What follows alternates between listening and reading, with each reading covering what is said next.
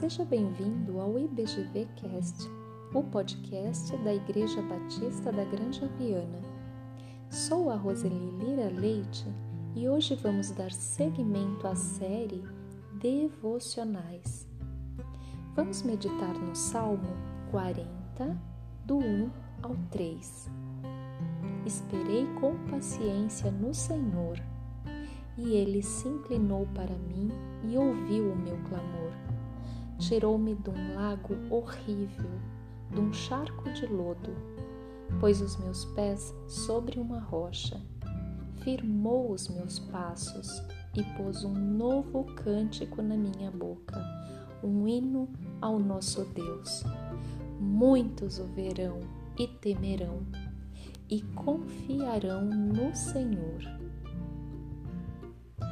Deus ouve sim a alma paciente, ainda que tenhamos a impressão, muitas vezes, de que não somos ouvidos por Ele e que Ele silencia frente às nossas angústias e petições.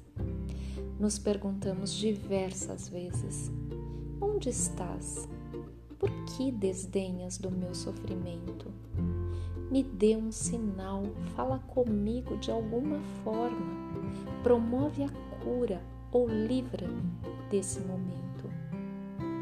Enfim, não queremos nos sentir sozinhos e tampouco deixarmos de ser percebidos pelo Deus Altíssimo. Se sabemos, entretanto, que Deus pode todas as coisas e que tudo posso naquele que me fortalece, conforme está em Filipenses 4:13. Devemos inverter o vetor, ou seja, como você tem ouvido a voz do Senhor? Onde você está nessa relação com Ele? Que papel você ocupa nessa relação?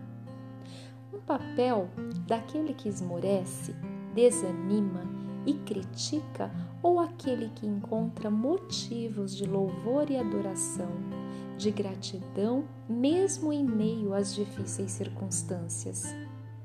Pergunto, pois isso diz muito sobre quem somos, como vivemos e como nos relacionamos com Ele. Isso nos permite olhar para dentro de nós e reconhecermos nossas fraquezas. Nos ajuda a buscar melhores dias, bons exemplos e projetarmos mudanças em nós.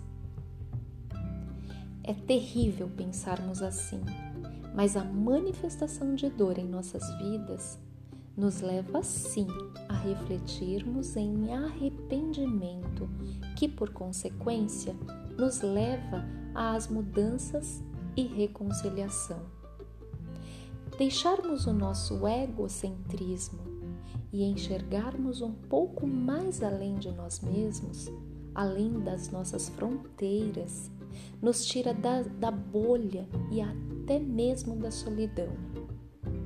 Buscarmos a Deus o tempo todo e projetarmos mudanças em nós a partir do momento que enxergamos as nossas imperfeições, de acordo com a palavra de Deus, é um bom exemplo, já que Deus nos ama apesar de nós.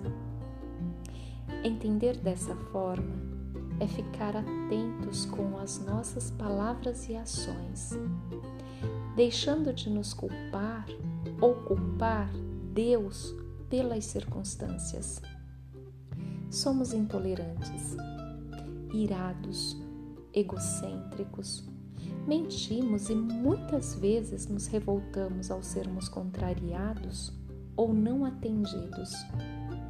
Sofremos e até o momento em que notamos que a obediência é bem melhor do que qualquer sacrifício ou barganha.